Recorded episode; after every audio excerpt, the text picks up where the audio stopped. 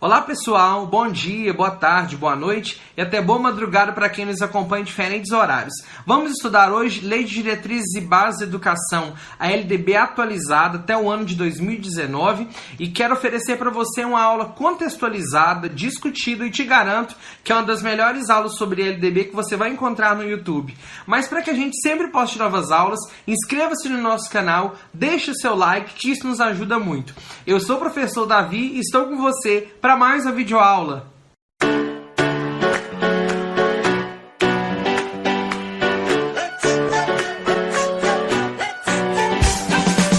Então, pessoal, hoje é dia da gente estudar legislação. E nada melhor do que começar estudando a nossa Lei de Diretrizes e Bases da Educação Nacional. Até porque estamos dentro de um concurso para o cargo do magistério, dentro da área da educação. E a LDB ela é conteúdo certo, presente em todos os editais da área de educação, bem como uma questão presente em todas as provas. E a partir do momento em que a gente lê a LDB e compreende a forma como ela concebe, como ela vê a educação, é mais fácil a gente é, construir a nossa visão de educação alinhada à visão da LDB e com isso conseguimos responder as questões de LDB dentro de uma prova de concurso, tá beleza? É, esta aula não tem uma apostila específica, para tanto você utilizará a LDB que está na aba apostilas, tanto nesta aula quanto em outras aulas. Você irá utilizar em outras aulas de LDB, você irá utilizar a, o nosso arquivo da LDB. Não se preocupe, todas as mudanças que a LDB tiver, eu irei fazer atualização é, contínua no site, na, na, nossa plataforma. E se houver alguma mudança, a nossa atual LDB, que você vai estar baixando aí, está atualizada. E todas as mudanças que ocorrerem posteriormente, é, nós iremos atualizar. Agora, uma dica: para facilitar o seu estudo, é, a prova ela cobra é, nas questões somente aquilo que está na LDB do site do Planalto no dia que o edital é publicado. Então, as mudanças que ocorrerem depois da publicação do edital, elas não são consideradas para a prova, tá ok? Então, podem ficar tranquilos quanto a isso. Então, vamos lá. Você vai pegar a sua LDB, Lei de Diretrizes e Bases da Educação Nacional. Nós temos aí a, o arquivo você vai acompanhar a leitura. Vamos começar no primeiro artigo da LDB. O primeiro artigo, ele define educação e traz para nós uma visão do que é a educação. Então vamos lá. A educação, artigo 1 a educação abrange os processos formativos que se desenvolvem na vida familiar, na convivência humana, no trabalho, nas instituições de ensino e pesquisa, nos movimentos sociais e organizações da sociedade civil e nas manifestações culturais. Então, tudo o que envolve formação, aprendizado é educação. Então, a educação é todo e qualquer processo que visa formar, contribuir, ensinar, levar alguém a aprender. Então, por isso, nós não podemos é, pensar que educação acontece só dentro da escola, tampouco somente dentro, da, dentro de casa, no seio familiar. A educação ela acontece na vida familiar, no convívio com os, com os seus pais, irmãos, avós, tios, primos na convivência humana com as outras pessoas, interagindo com outras pessoas no nosso cotidiano, no trabalho, na nossa profissão, no exercício daquela profissão que a gente, que a gente desenvolve, a gente aprende, nas instituições de ensino e pesquisa, nas escolas, né, nas faculdades, nos movimentos sociais e organizações de sociedade civil, ou seja, nas igrejas, nos centros comunitários, nas associações de bairro, nos grêmios que nós participamos. Então, em todos esses locais, em todos esses momentos, nós aprendemos. E também nas manifestações culturais, nas festas populares, nas exposições, nas manifestações da cultura do povo local, regional, nacional, em todos esses espaços. Se há aprendizado, há educação. Vamos é, agora continuar falando sobre que tipo de educação que é essa lei disciplina. Parágrafo 1. Esta lei, esta refere-se à lei a qual estamos lendo, que é a LDB. Disciplina é educação escolar, ou seja, nós vimos que existe educação na família, na escola, na, no trabalho, nas instituições de ensino, nos movimentos sociais, mas esta lei, a LDB, ela disciplina, ela organiza somente a educação que acontece nas escolas, ok? E que se desenvolve predominantemente por meio do ensino em instituições próprias, ou seja, em escolas, instituições educativas. A educação escolar, agora um parágrafo importante aqui que eu quero que vocês prestem atenção, porque nós vamos ver que a LDB vai falar sobre isso aqui nos próximos dois artigos, tanto no primeiro, quanto no segundo, quanto no terceiro. A educação escolar deverá vincular-se ao mundo do trabalho e à prática social. Veja só, no primeiro parágrafo que fala o que é a educação, a LDB, no primeiro artigo, né, a LDB traz um parágrafo simplesmente para dizer a educação deverá vincular-se ao mundo do trabalho e à prática social. Ou seja, tudo o que acontece em torno das profissões, do mercado econômico, da profissão que você exerce, as atividades laborais, tudo isso deve é, ter uma relação com a educação. A educação deve permitir que você tenha condições de exercer uma profissão com plenitude, da mesma forma que deve estar vinculada à prática social, ou seja, com o exercício de ser social, o exercício da cidadania, a relação com os outros, com os outros seres. Então, lembre-se que a educação ela tem estreita ligação com o mundo do trabalho e com a prática social com o mercado de trabalho, com as profissões, bem como com as relações entre os homens, entre o convívio social, beleza? E fique atento porque nós vamos ver isso aqui se repetir nos próximos parágrafos. Vamos agora é, para o parágrafo segundo, artigo 2 dos princípios e fins da educação nacional. Artigo 2 A educação, dever da família e do Estado, inspirada nos princípios de liberdade e nos ideais de solidariedade humana, tem por finalidade o pleno desenvolvimento do educando, seu preparo para o exercício da cidadania e sua qualificação para o trabalho. É, é engraçado que esse artigo, para mim, é um dos que contemplam uma maior quantidade de informações. Ele é bem informativo e, por isso, ele é passível de ser fonte de elaboração de várias questões.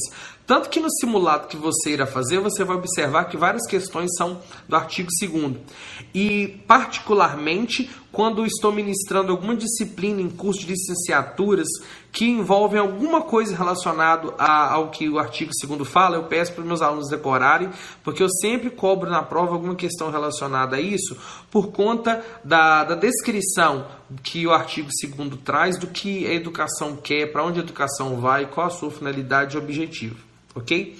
Então vamos fazer uma releitura agora discutindo. A educação é um dever da família e do Estado. Por que Estado com letra maiúscula? É, ele não é um substantivo como um substantivo próprio, então por isso a letra maiúscula que se refere ao governo. Esse Estado aqui não é Estado do Espírito Santo, Estado de Minas Gerais, não, é Estado-governo, ao, ao, ao município, à federação, ok? A educação é dever dos dois. Então, assim, a gente tem uma frase que é muito dita: a família educa, a escola ensina. Beleza. É claro que a família tem que trabalhar alguns, tem que trabalhar é, os princípios morais, éticos de vida, e a escola tem que desenvolver os, os conhecimentos científicos. Mas a gente sabe que as coisas não são assim. A família também ensina, a escola também educa. Se não fosse assim, a gente não trabalharia respeito, ética, convivência humana, é, amizade, amor, paz, união. A gente não falaria isso na escola. E também a família, é, a gente sabe que quando a criança vem para a escola, ela não vem com uma folha em branco, ela traz uma bagagem de conhecimentos.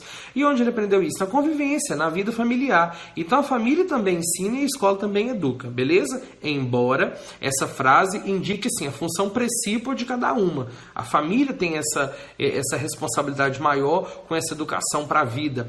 E a escola tem essa responsabilidade maior com essa educação científica.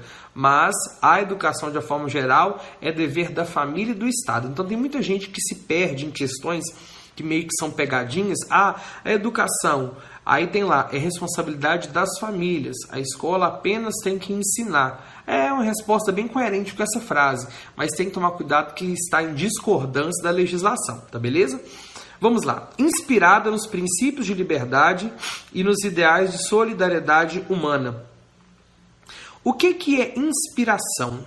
Quando alguém compõe alguma coisa, é, a sua inspiração é aquilo que o move, aquilo que o leva a fazer alguma coisa. É, quando nós inspiramos o ar, O ar entra dentro de nós e entra em nós e aquilo nos move. A inspiração é aquilo que move, aquilo que motiva, aquilo que faz acontecer. Então, a educação ela deve ser inspirada nos princípios de liberdade e ideais de solidariedade humana. O que deve mover, impulsionar a educação e fazer com que as coisas aconteçam são esses princípios de liberdade. Em que sentido? Que nós vivemos num país livre. O Brasil é um país livre. Nós temos a liberdade de expor nossa opinião, a liberdade de crença, a liberdade de posições políticas, liberdade de estudar, de aprender, de ensinar, e ideais de solidariedade humana, ou seja, aquela visão de que eu preciso ajudar o outro, preciso viver bem com o outro, porque vivemos em sociedade. Então a solidariedade vai além de simplesmente respeitar, é ser solidário, é querer o bem e fazer o bem. Então a educação ela deve estar pautada no respeito a essa liberdade que nós temos onde vivemos e também no querer o bem para o próximo, fazer o bem para o próximo, beleza? Então, é dever da família do Estado e inspirada nesses princípios, a educação ela tem por finalidade, vamos lá, de uma forma geral, a principal finalidade da educação é o pleno desenvolvimento do educando. Quando nós falamos em pleno, nós falamos em completo. Quando você fez, por exemplo, licenciatura plena, você fez uma licenciatura completa. Eu, Davi, também sou licenciado em matemática, ou seja, eu fiz uma licenciatura completa em matemática plena, que me dá é, o título de licenciado. Então, o desenvolvimento pleno do educando é o desenvolvimento completo, desenvolvimento total. Então, aí a gente volta naquela questão: a gente não tem que ensinar simplesmente saber científico, mas tudo aquilo que pode contribuir para a vida do aluno que esteja relacionado com os nossos conteúdos.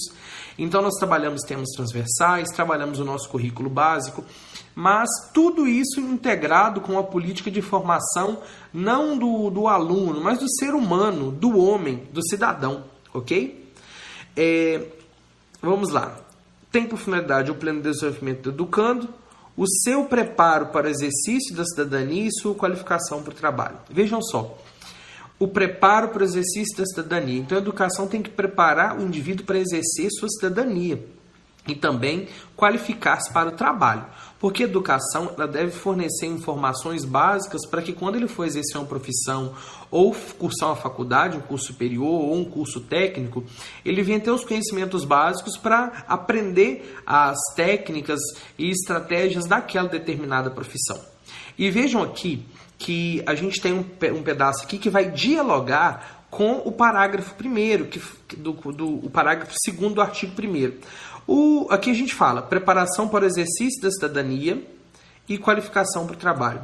Lembrem que no artigo 1 fala: a educação escolar deverá vincular-se ao mundo do trabalho e à prática social. Ou seja, mundo do trabalho, qualificação para o trabalho.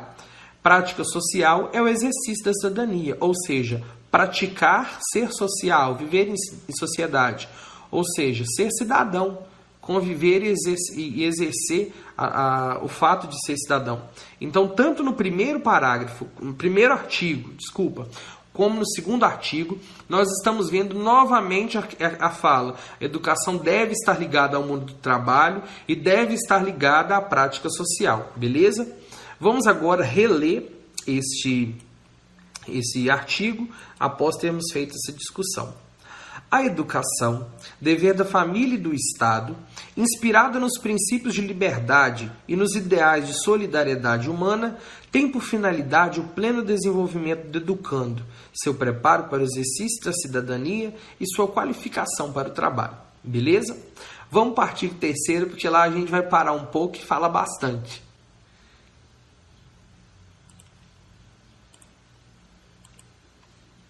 Artigo 3. O ensino será ministrado com base nos seguintes princípios. Ok, então vamos lá falar de princípio. O que é princípio? Eu prefiro te perguntar quais são os seus princípios. Certamente você vai responder: ah, justiça, verdade, honestidade, é, amizade, é, seriedade, essas coisas. Princípios são aqueles são coisas que nós aprendemos desde cedo e que ajudaram a construir aquilo que nós somos. São valores fundamentais da nossa vida. A educação, por sua vez, tem seus princípios. Tem aqueles elementos que sustentam quem a educação é e como a educação é construída, da mesma forma que os meus, os seus, os nossos princípios sustentam quem nós somos. Eles dizem quem nós somos e eles fazem de nós o que somos. Então, nós vamos ler alguns princípios que foram é, publicados junto com a LDB e conhecer também alguns que vieram posteriormente. Em 2013, nós tivemos a inserção de mais um princípio e este ano, 2018, é, tivemos a inclusão de mais um princípio no artigo 3 da LDB. E vai ser interessante fazer porque todos os vídeos que eu já falei, as aulas que eu dei, ela não contemplava esse último princípio que foi incluído este ano de 2018, tá beleza? Então nós vamos discutir cada um deles e falar um pouco do contexto em que cada um se insere. Vamos lá. Igualdade de condições para o acesso e permanência na escola. Desculpa, eu não li o caput do artigo. O ensino será ministrado com base nos seguintes princípios. Parágrafo 1. Igualdade de condições para o acesso e permanência na escola. Esse parágrafo aqui, ele implica em duas temáticas. A primeira, a questão de ir e ficar na escola e também a questão da acessibilidade. Vamos falar primeiramente da questão do ir, do ficar e permanecer na escola. É, quando nós falamos em condições para acesso, nós falamos na condição para chegar até a escola. Eu moro numa cidade do interior, meu município é Alto Rio Novo, é o quinto menor município do Espírito Santo, com 7.888 habitantes. É uma comunidade rural, então aqui a maioria, eu disse, a maioria dos estudantes da escola estadual, que só tem uma no município, é, eles utilizam transporte escolar para chegar à escola, eles não moram na sede do município. Então vejam só, um aluno que mora na rua da escola, aqui dentro da cidade, ele e tem um aluno que mora lá na zona rural, lá no córrego do Zé Chico, que fica a uns 15 a 20 quilômetros daqui.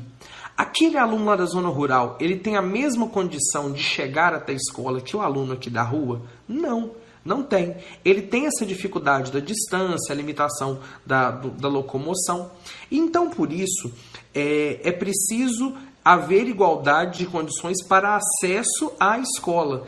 Então, através disso, foram criados é, programas e políticas que favorecessem o acesso de todos à escola. É, nós podemos ver que muitas coisas que acontecem e, e ações, iniciativas dos governantes cumprem aquilo que a lei determina. Vejam só, vocês podem observar que na década de 90 a gente teve assim um, um, um boom. Tá, a gente, não, muita gente aí não lembra. Tem uma galera aí que é mais nova, quem tem 20 anos aí, é, por volta de 20 anos, talvez não se lembre.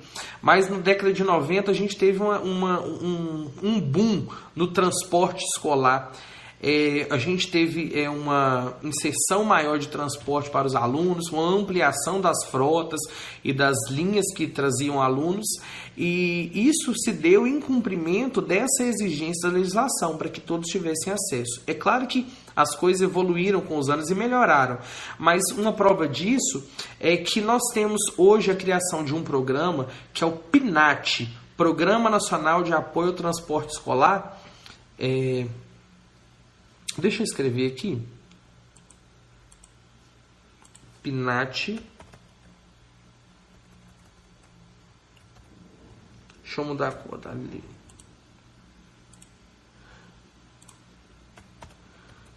O PNAT, Programa Nacional de Apoio ao Transporte Escolar. O PNAT, ele é um programa do FNDE que ele repassa recursos financeiros para os municípios e estados para que possam pagar e, e, e, arcar com a despesa de transporte dos alunos. Com o passar dos anos e também com, as com a expansão das políticas do FNDE, Fundo Nacional de Desenvolvimento da Educação, que, aliás, nós vamos trabalhar em uma outra aula mais especificamente isso, quando falar do financiamento da educação, é, lançou um outro programa que também tratava do do, da, do acesso à escola, teve o Caminho da Escola. O programa Caminho da Escola, diferentemente do PNAT, ele não dava dinheiro para pagar é, o transporte. O caminho da escola ele enviava recurso para comprar ônibus ou financiar ônibus. Então, o PNAT ele é, fornecia para as, para as escolas, para os municípios, desculpa, e os estados dinheiro para pagar com as despesas de linha, de transporte dos alunos. E o caminho da escola, ele envia recursos para que é, os municípios e os estados possam comprar é, o ônibus, possam financiar. Uma curiosidade aqui que é interessante a gente levar em conta Uma curiosidade aqui que é interessante é que o caminho da escola ele não é somente destinado a ônibus escolares. Ele também pode ser micro-ônibus, barcos, porque existem alunos que fazem transporte para a escola de barco, e também bicicletas escolares. Então, não é somente ônibus, tá beleza? É, nessa questão de igualdade de acesso, aquilo que eu falei que existe uma outra concepção, aí surgiu o, o termo de acessibilidade, a questão da acessibilidade, que principalmente a partir dos anos 2000, 2005 a 2010 ali criar, tiveram assim um grande impulso dentro das escolas. Quem aí trabalhou na gestão escolar, coordenador, pedagogo, diretor, certamente viu bastante coisa lá nos anos 2000, 2010 sobre acessibilidade. O que que vem a, vem a ser acessibilidade? Com a inclusão do aluno, do aluno da educação especial nas, na escola regular, com obrigatoriedade de participação dele nas salas regulares, é, tivemos a necessidade de adaptação dos espaços escolares para receber esses alunos e para incluí-los no cotidiano da escola. E muitas escolas não permitiam acesso igualitário de todos os alunos. Então, se uma escola funcionava num segundo piso, era num lugar mais alto e o acesso a ela era de escada, um aluno cadeirante não tinha a mesma condição de acesso à escola que um aluno sem deficiência física. Então, era necessário haver igualdade de condições. Nesse sentido, é, foram criadas, é, as, é, organizadas nas escolas, a questão da escola acessível, foram trocadas as escadas por rampas em algumas chegadas de escola, os banheiros tiveram que ser adaptados, eles fizeram banheiros com portas maiores, com banheiros acessíveis. E como que foi feito isso? Na maioria das vezes, esse dinheiro vinha através do PDDE, Programa Dinheiro Direto na Escola. O PDDE ele enviava recursos para que a escola pudesse fazer também essas reformas, embora muitos estados e municípios tiveram que é, é, entrar com recursos e né, dar sua contrapartida para realizar essas obras e essas reformas. Mas o PDDE também enviou dinheiro para realizar algumas reformas, escola acessível. Lembrando que além do PDDE, a gente tem o PEDDE, que é um programa estadual Dinheiro Direto na Escola, que é um programa do Estado do Espírito Santo para as escolas estaduais, tá beleza? Então é só bom a gente saber o que são e de onde vieram esses recursos. É, e condições para o acesso. Então, tivemos acessibilidade, o um impulso no transporte escolar, adaptação dos espaços para chegar à escola. E agora a gente vai para outro ponto: a permanência na escola. É, o aluno foi para a escola, beleza mas a gente tem aí 4, 5 horas de jornada escolar e o aluno está ficando na escola. O que que ele precisa permanecer lá? Primeira coisa, o aluno ele tem fome, né? O aluno ele tem fome, tem que se alimentar. Então, por isso, é, algumas ele recebe a merenda, a alimentação na escola. A alimentação escolar, a merenda, ela vem através de um programa chamado PNAE, Programa Nacional de Alimentação Escolar. Através do PNAE, são enviados recursos financeiros para que os municípios e estados adquiram alimentação para as escolas. Mas lembrando que não é somente o PNAE, tá ok? Os municípios e estados também têm que destinar parte do seu recurso para aquisição de merenda. É, além do material é, uma, da alimentação, os alunos precisam de material didático. Então a gente tem o PNLD, que é o Programa Nacional do Livro Didático, que envia os livros didáticos para os alunos nas escolas. Então, através desse programa, as escolas recebem livro didático e os alunos é, utilizam. Além disso, a gente tem o próprio DDE, que permite que, o programa de rede direta na escola, que permite que a escola adquira material de consumo, é, material permanente, é, o que, que é material de consumo, o que, que é material permanente. Material de consumo é aquilo que vai embora, folha, lápis, caneta, borracha. Material permanente é aquilo que fica, mesa, cadeira, bebedouro, são coisas permanentes na escola. Então, através de todos esses recursos, é, a gente viu que o aluno é, ganhou condições para chegar na escola e para permanecer na escola. Só uma observação, eu gosto muito de fazer esses comentários assim para a gente contextualizar esses aspectos. É, há alguns anos, o Estado do Espírito Santo sempre fornecia é, material gratuito, mochila. Eu me recordo que na minha casa tinha mochilas que jeans com o nome Sedu.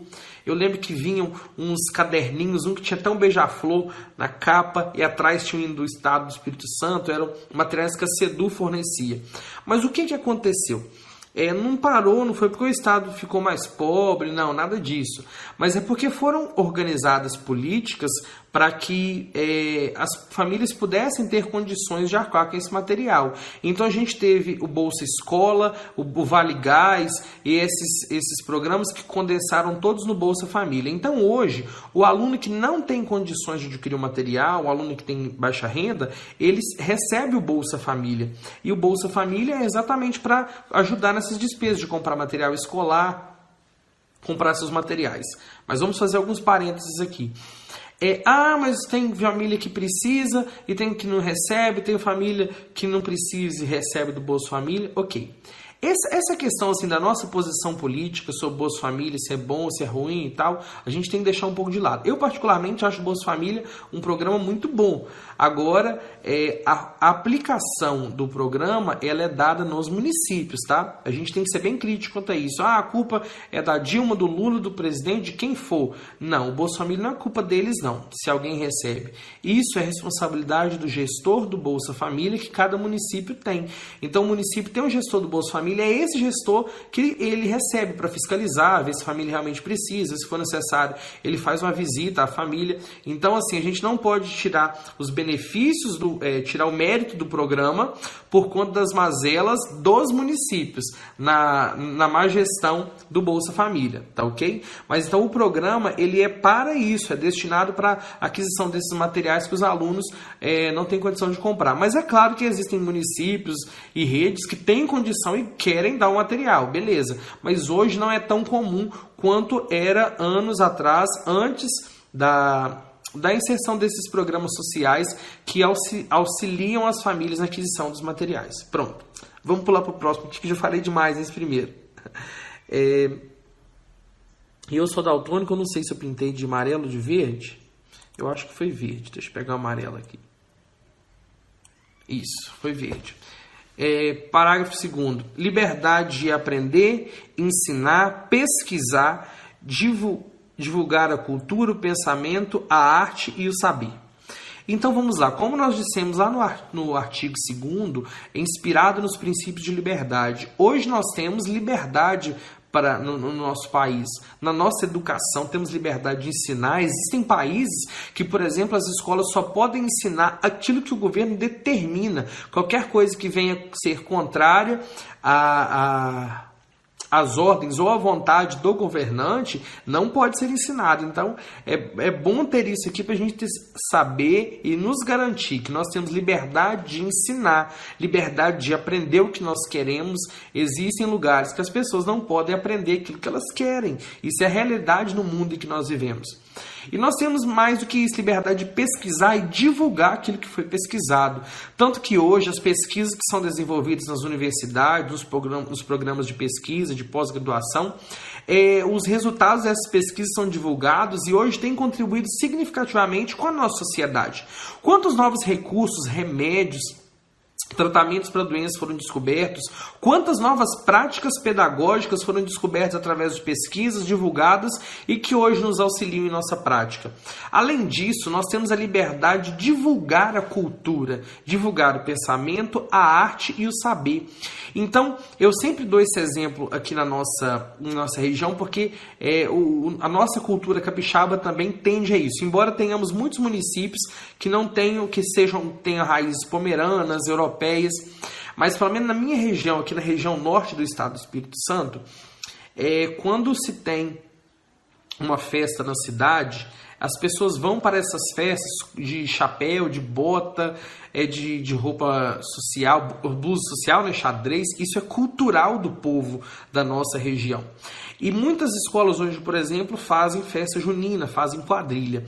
E existem nesses casos também muita resistência por parte de um determinado grupo da escola. Não, eu sou contra, eu sou a favor.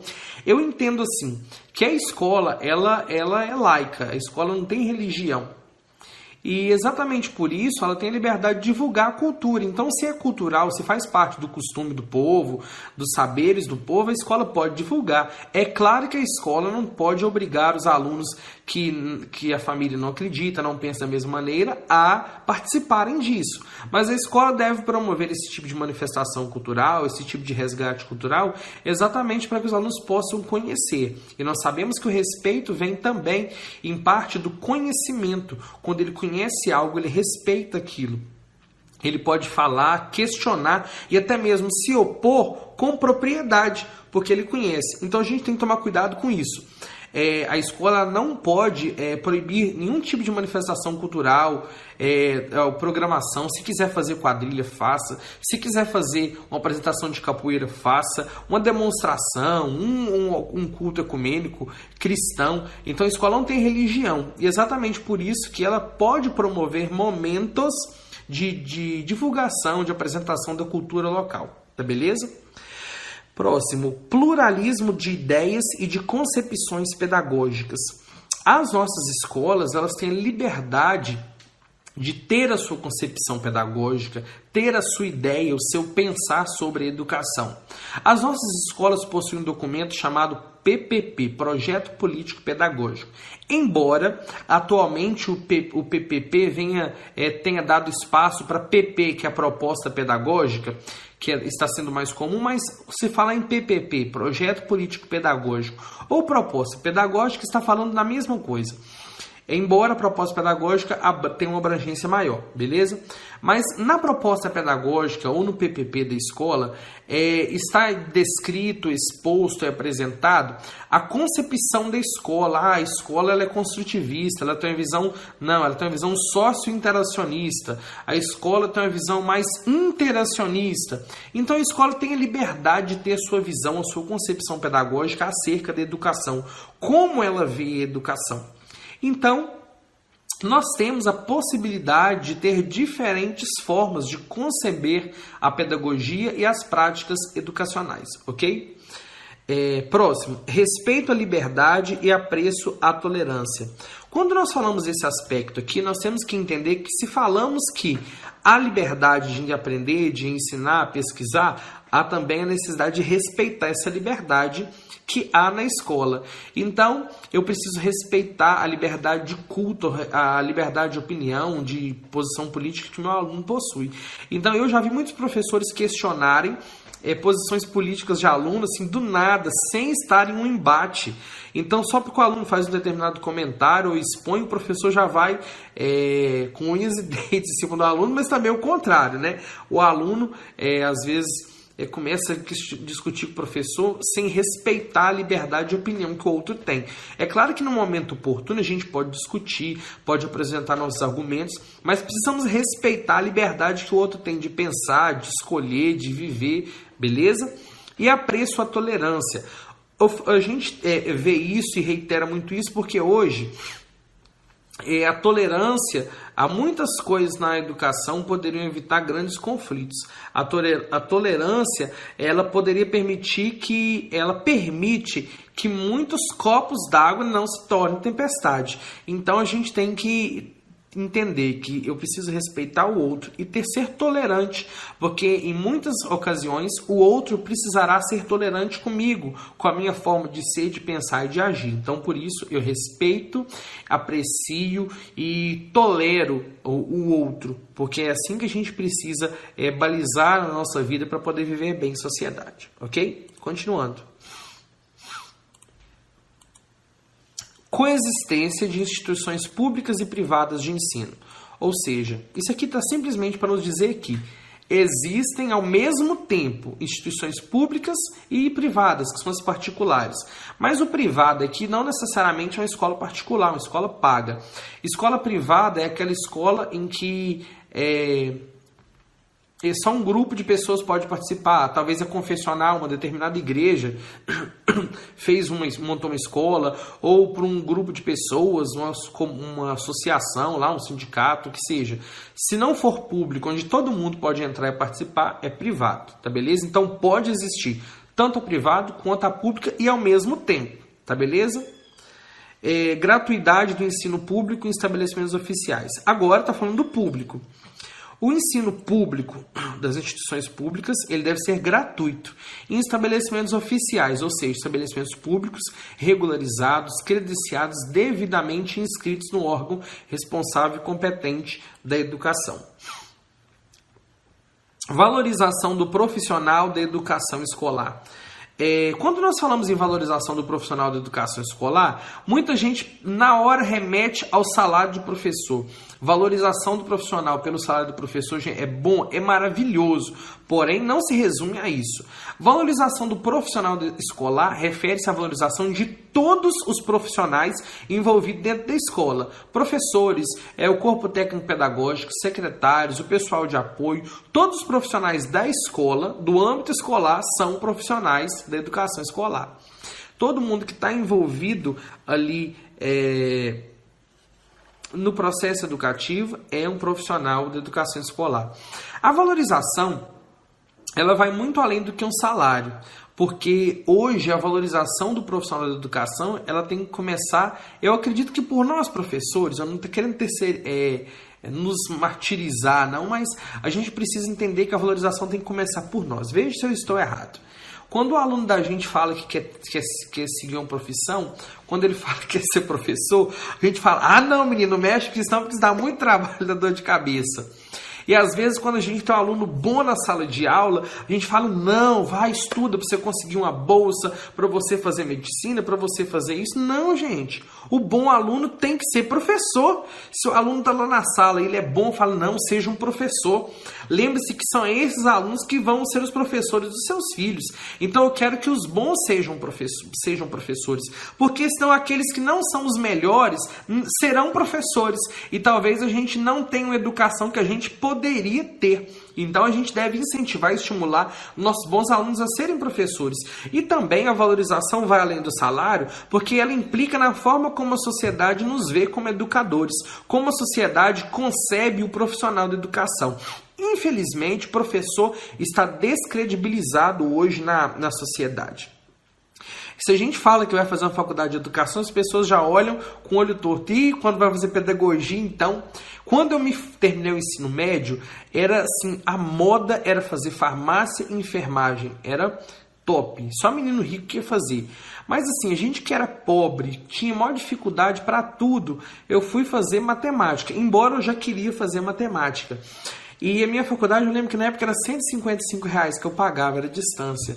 Mas o chique era fazer farmácia, enfermagem, que, que vestia, ficava com a roupinha branca e tal. Tinha os meninos que foram advogados, que fizeram direito também.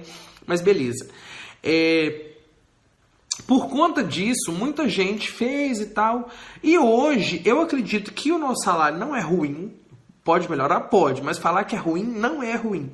Eu, Davi, como professor, com a minha faculdade de matemática, 155 reais, eu ganho mais do que muitos amigos meus que fizeram enfermagem, fizeram farmácia, que fizeram inclusive direito. É claro que existem outros que estão melhor financeiramente, mas hoje, gente, a gente tem que entender que a gente está muito bem em vista dos salários de uns 20 anos atrás. Então, meu pai foi professor também e eu, eu me recordo quando era criança, além do pagamento ser pouco, atrasava. Então não estou fazendo campanha para o governo, porque tem que melhorar nosso salário.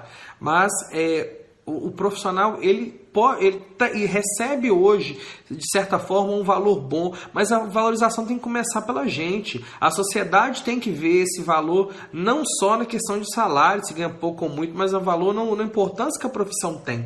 Eu fico muito triste quando alguém fala. Outro dia eu estava vendo um palestrante, um, um, um pastor pregando em uma igreja, ele falando: não, a pessoa tem que crescer para ser um grande homem, um advogado, um médico, um juiz. Eu só esperando para ver se ele ia falar professor. Não fala porque a nossa profissão é descredibilizada. E eu acredito que a valorização do profissional da educação é uma valorização que transcende o dinheiro, é uma valorização que implica respeito, credibilidade naquilo que ele fala. Mas por isso nós precisamos exercer com qualidade, com eficiência a nossa profissão, para que nós venhamos ter respeito com aquilo que a gente faz. Então sejamos os primeiros a valorizar quem somos. Nesse sentido, só abrindo um parêntese aí, é, quando a gente fala de salário de professor, Hoje, graças à, à lei do piso, que foi institucionalizada, nós, é, nós temos hoje uma garantia de um salário mínimo, de, de, um, de um teto mínimo. Então, a lei do piso, embora tenha sido publicada pelo presidente Lula, é, ela simplesmente ela é o cumprimento daquilo que está na legislação. Então, não só aquilo que o Lula fez, isso que o, o Artung está fazendo de ampliar a jornada do ensino médio, beleza? Tudo isso é cumprimento da lei, tá ok? Eles estão cumprindo a lei. Ninguém está fazendo nada além, está fazendo aquilo que a lei diz. Gestão democrática do ensino público na forma desta lei e da legislação dos sistemas de ensino. É, gestão democrática é um tema muito importante e eu sempre falo de gestão democrática quando eu dou aulão. E, para nossa sorte, no concurso da CEDU, no concurso passado, teve uma questão que falava sobre gestão democrática. E eu sempre bati muito nessa tecla, porque eu fiquei feliz porque eu pude dar um direcionamento bacana nesse sentido aos meus alunos. Gestão democrática do ensino público. O que é gestão democrática? É uma administração, gerenciamento, uma. É, direcionamento de algo de forma democrática, participativa, com participação de todos, algo que não é decidido por uma pessoa só. Na forma desta, se está falando desta e LDB, é na forma da LDB. E na legislação dos sistemas de ensino. Esta lei, a LDB, ela fala de gestão democrática. Onde que ela fala de gestão democrática? A gestão democrática ela é tratada no artigo 14 da LDB. Então, quando falar de artigo 14, lembre que está falando de gestão democrática. Quando falar de gestão democrática, lembra na hora do artigo 14, beleza? Vamos lá. Os sistemas de ensino, vou pular para o artigo 14, tá, gente? Para a gente fazer essa discussão. Os sistemas de ensino definirão as normas de gestão democrática do ensino público na educação básica de acordo com as suas peculiaridades e conforme os seguintes princípios. Então, os próprios sistemas vão definir as suas normas, claro que com base nesses princípios que a LDB vai apresentar para a gestão democrática. Participação dos profissionais de educação na elaboração do projeto pedagógico da escola. Ou seja, os profissionais de educação, todos os segmentos dentro da escola, os professores, os funcionários de apoio, a equipe técnica, todos devem participar na elaboração do projeto pedagógico da escola, do PPP ou da PP. Não é um documento elaborado pelo gestor. É um documento construído com a participação de todos. Próximo aqui. Participação das comunidades escolar e local em conselhos escolares ou equivalentes. Então, a comunidade escolar, que envolve pais, alunos, é, professores, funcionários, e a comunidade local, que representa a comunidade da cidade, do entorno, do bairro, da vila em que a escola está, todos eles devem participar da, da escola em forma de conselho escolar ou equivalentes. O que é conselho escolar? O conselho escolar é um órgão colegiado da escola, um dos três órgãos colegiados que a escola tem. Quais são os órgãos colegiados da escola? Anota aí no canto porque não está aqui não, tá beleza? Os três órgãos colegiados da escola são Conselho Escolar, Conselho de Classe e Grêmio Estudantil, beleza? São os órgãos que envolvem democracia e trabalho democrático, de discussão e de participação. Conselho Escolar, Conselho de Classe e Grêmio Estudantil. São os três órgãos colegiados das escolas. Mas é, esquece isso. Agora vamos lá para o Conselho Escolar. É, para haver gestão democrática, deve haver participação das comunidades escolar e local em conselhos de escola e conselhos escolares ou equivalentes. O que, que são é, equivalentes? É, existem escolas que possuem, não possuem conselho, possuem AEC, AEC, AEC, Associação Escola Comunidade que é a mesma coisa, só que possui esse nome. E o Conselho Escolar e a AEC são a, a, as instituições normativas que têm o maior poder dentro da escola. Normativa não, deliberativa, né? Que tem o maior poder dentro da escola. O conselho, ele é soberano. O conselho de escola decide, ele é, é, expede transferência compulsória, ele pode... É, tomar outras decisões sobre a escola. Tanto que, quando a escola recebe um recurso financeiro, o PDDE, por exemplo, que a gente falou, o recurso lá no banco não vem lá para a escola municipal Chapeuzinho Vermelho, não, vem para o conselho de escola da escola municipal Chapeuzinho Vermelho. Então o conselho escolar vai reunir, vai fazer uma ata, vai eleger o presidente, que geralmente é o diretor, o tesoureiro, eles vão no banco, vai tem tudo certo, tem que é, reconhecer a ata no cartório, tem todo um processo. Então o conselho escolar ele representa a, a, a, a como é que fala? A materialização da democracia dentro da escola. A gestão democrática acontece através do conselho de escola. Então, ele é, é o órgão que representa a gestão democrática de uma escola. Então, lembre que quando falar em gestão, sempre deve pensar em gestão participativa e em gestão democrática. E conselho de escola é o órgão que representa essa gestão democrática na escola, beleza? Continuando, vamos lá para o princípio de número 9, porque a gente tem que ganhar tempo aqui, que a aula já está já está adiantando. Garantia de padrão de qualidade. O que, que é isso? Garantia de padrão de qualidade refere-se à, à, necessidade que a escola tem de ter um padrão de qualidade mínimo. Quando a gente estava na Copa do Brasil, não tinha os estádios padrão FIFA. Os estádios tinham que ser construídos com base em algumas normas lá que tinham que ficar bons e muito bem feitos. Então a prática escolar também ela precisa ter um padrão de qualidade. Ela precisa ser bem feita e estar pautada em princípios de qualidade que devem ser buscados e construídos com zelo por todos os professores, tá ok? Valorização da experiência extraescolar. Vamos falar de algo interessante aqui. Primeira coisa, não confundam extraescolar com extra classe, ok? Extraescolar é além da escola extra classe além da, além da sala de aula. Por exemplo, se eu faço trabalho no, pra, no pátio, uma brincadeira lá fora, na quadra da escola, no parquinho, é extra classe. Agora, se eu, a, aquilo que acontece fora da escola, aquilo que acontece fora do contexto escolar, é extraescolar. Quando nós falamos da valorização da experiência extraescolar, nós falamos na valorização de tudo aquilo que o aluno aprende, de tudo aquilo que o aluno aprendeu fora da escola. E nós aprendemos e vamos estudar posteriormente quando falamos de algumas teorias pedagógicas que o aluno ele chega para a escola carregando uma bagagem de conhecimento.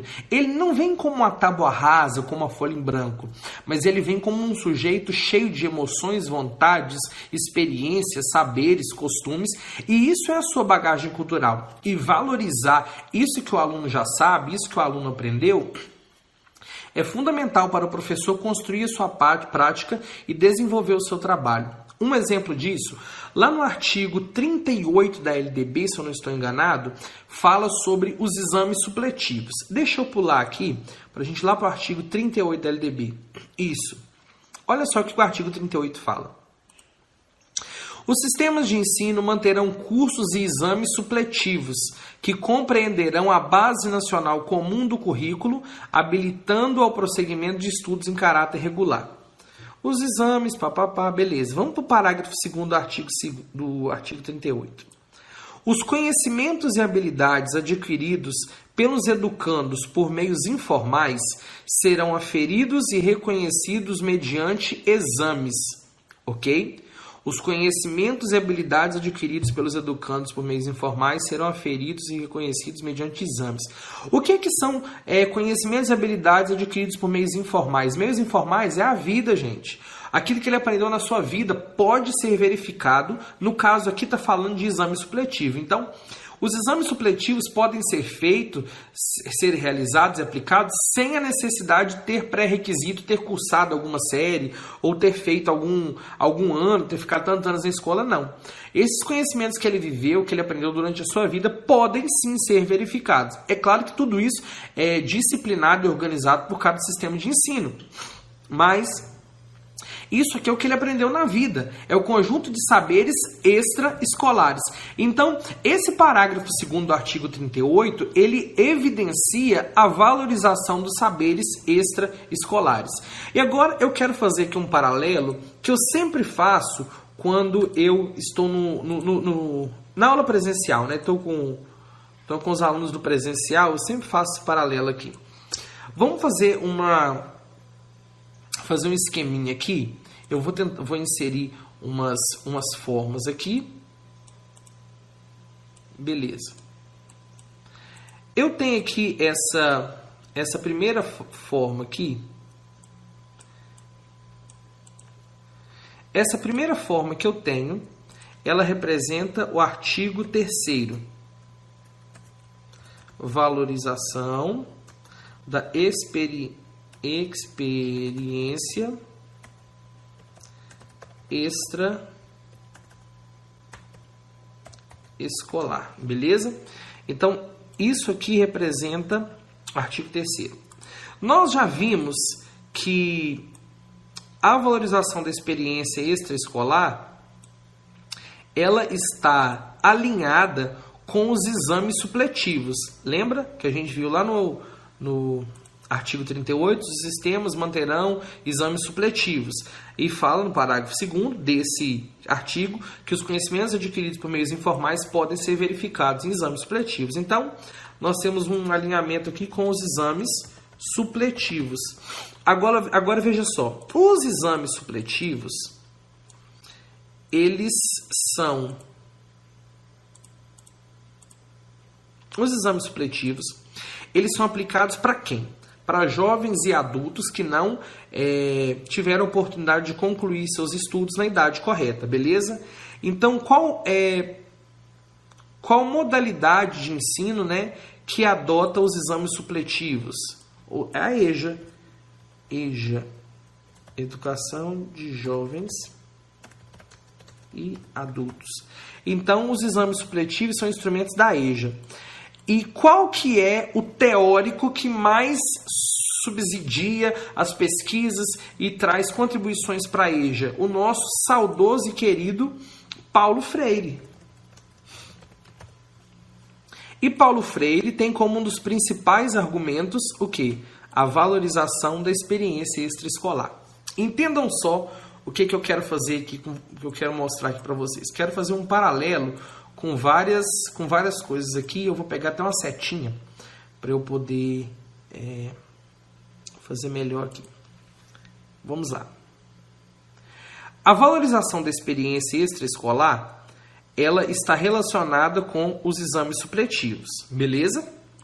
Os exames supletivos, eles são uma ferramenta de verificação da aprendizagem para promoção que se encontra dentro da educação de jovens e adultos. É destinada a jovens e adultos que não concluíram a escolarização na etapa correta, beleza? A educação de jovens e adultos tem como principal referência teórica Paulo Freire, que Paulo Freire é a, é a EJA, ele representa a EJA, as suas experiências na alfabetização de, de, adultos analfabetos, é muito bacana o trabalho de Paulo Freire. E o que que Paulo Freire prega com veemência? A valorização da experiência extraescolar, ou seja, valorizar os saberes dos educandos, valorizar aquilo que o aluno traz consigo de casa para poder ensinar melhor ao aluno. Porque quando eu conheço quem o aluno é, o que ele sabe, eu me coloco na, na posição de aprendente e eu aprendo com ele também. Então a gente fez aqui um paralelo para a gente fazer essa essa conexão quando for necessário. Então, quando falar de valorização da experiência escolar, pode lembrar dos exames supletivos, pode lembrar de Paulo Freire, pode lembrar da EJA, mas também de valorizar e reconhecer tudo aquilo que o aluno traz consigo quando ele vem para a escola. Tá beleza? Vamos lá. Vinculação entre a educação escolar, o trabalho e as práticas sociais pela terceira vez, nós estamos vendo uma, uma, como se fala, uma indicação a vinculação da educação com a prática social e com o trabalho. Artigo 1 da LDB. A educação deverá vincular-se ao mundo do trabalho e à prática social. Vou voltar lá para a gente lembrar. Pera aí. Artigo 1 olha só no parágrafo 2 fala, aqui embaixo, educação deverá vincular-se ao mundo do trabalho e à prática social. Ok? Artigo 2 a educação tem por finalidade o pleno desenvolvimento do educando, seu preparo para o exercício da, da cidadania e sua qualificação para o trabalho. Ok. E no artigo 3 a gente está vendo agora vinculação entre educação escolar, o trabalho e as práticas sociais. Ou seja, é necessário que a educação esteja relacionada com as coisas do trabalho, com as práticas sociais, com aquilo que é feito no mundo, ou seja, relacionando isso com a escola, beleza? Então, vejam só. Vamos agora ir para o parágrafo de número 12, que foi uma inclusão posterior no ano de 2013. A Lei 12.796, que trouxe algumas mudanças para a educação, entre elas a inclusão da criança de 4 anos de educação básica, ou seja, a obrigatoriedade da educação infantil na pré-escola, ela trouxe outras mudanças na LDB também. Entre elas, a consideração com a diversidade étnico-racial.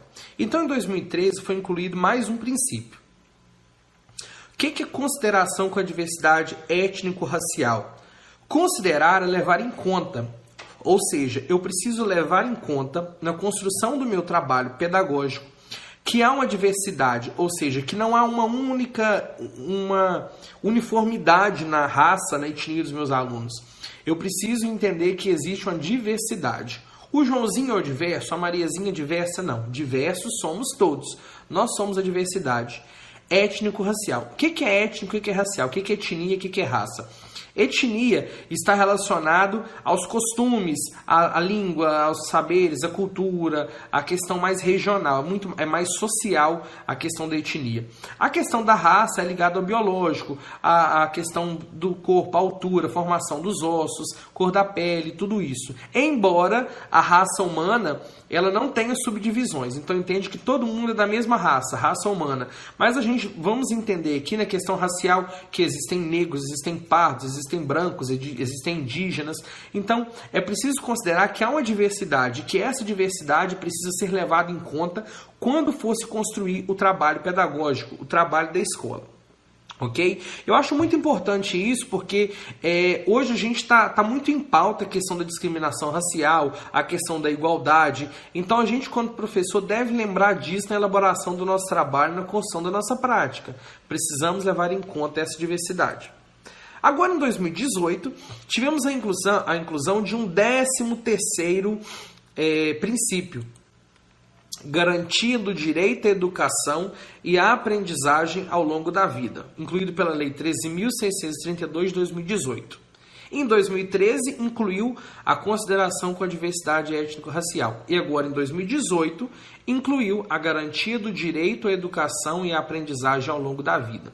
A que, que isso refere? Nós entendemos que somos seres que temos a possibilidade de aprender em todo momento, crianças, jovens, adultos, idosos. E nós temos hoje a garantia de aprender ao longo de toda a vida, ou seja, de vivenciar experiências, de estar é, envolvido com projetos, processos e programas que nos permitam aprender durante toda a nossa vida.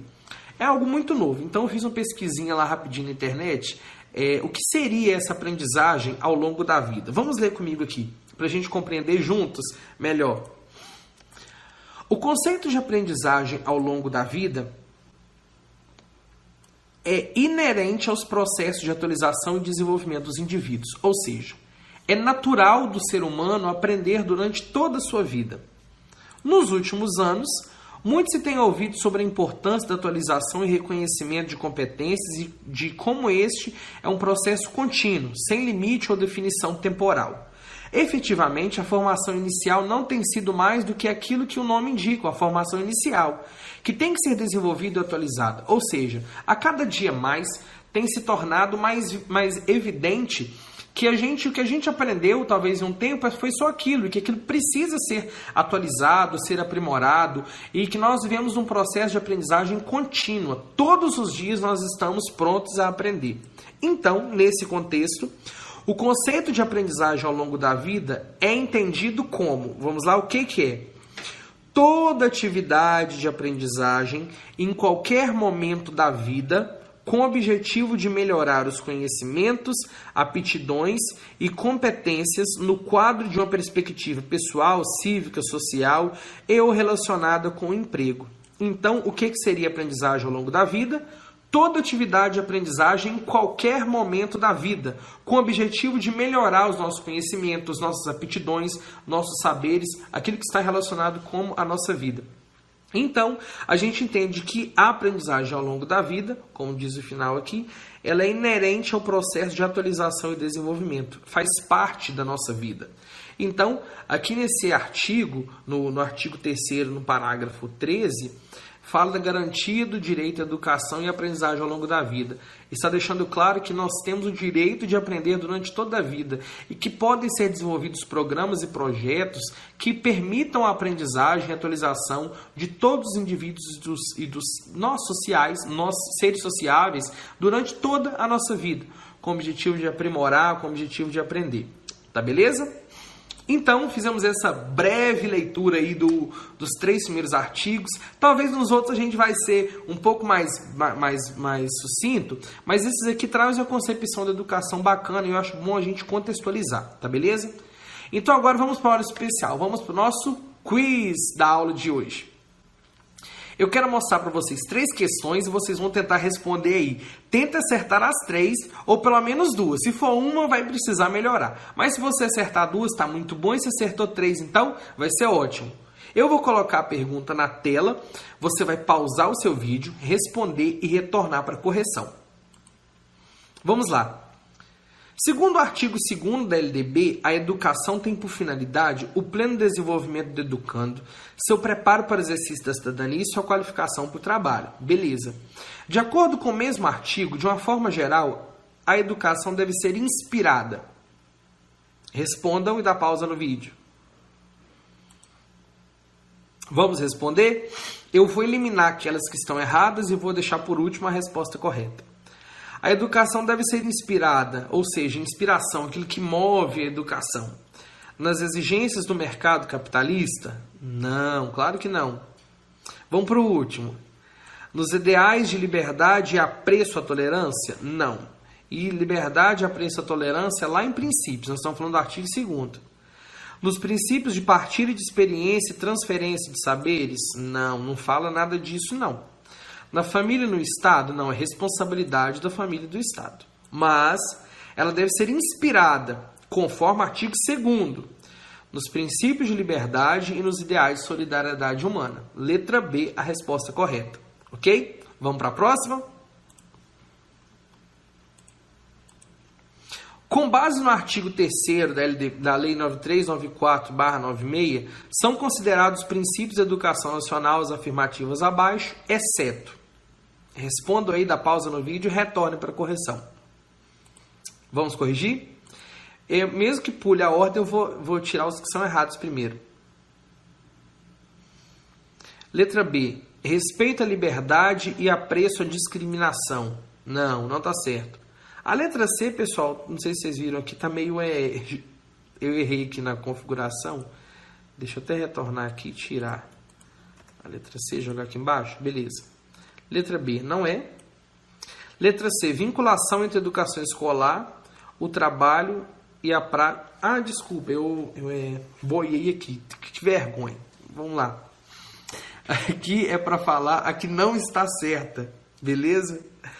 A primeira está certa, liberdade de aprender, ensinar, pesquisar e divulgar a cultura, o pensamento, a arte, saber. A letra C, vinculação entre educação escolar, o trabalho e as práticas sociais, está certo. Letra D, igualdade de condições para acesso e permanência na escola, está certo. Valorização do profissional da educação escolar está certo. E o que, que não está certo? Respeito à liberdade e apreço à discriminação.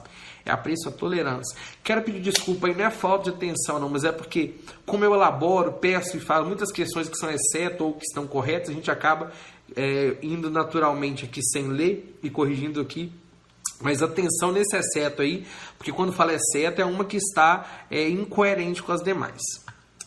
Vamos lá para a próxima, para a terceira? A Lei Federal número 13632 de 2018 incluiu no artigo 3 da LDB um novo princípio para o ensino, a saber, consideração com a diversidade étnico-racial. Não, isso aqui é de 2013. Se fosse 2013, seria essa, mas não é não. Gestão democrática da educação pública. Não, isso aqui já estava há muito tempo. Vamos para a última. Valorização da educação infantil. Não é princípio, embora deve ser valorizado, não é um princípio do artigo 3 Atendimento à educação especializado também não é um princípio, embora deve haver. Letra C. Garantia do direito à educação e aprendizagem ao longo da vida. Sim, foi esse princípio que foi inserido em 2018. Tá beleza? Então, pessoal, nós tivemos essas três é, questões aí para responder. Se você acertou uma, ó, precisa melhorar, hein?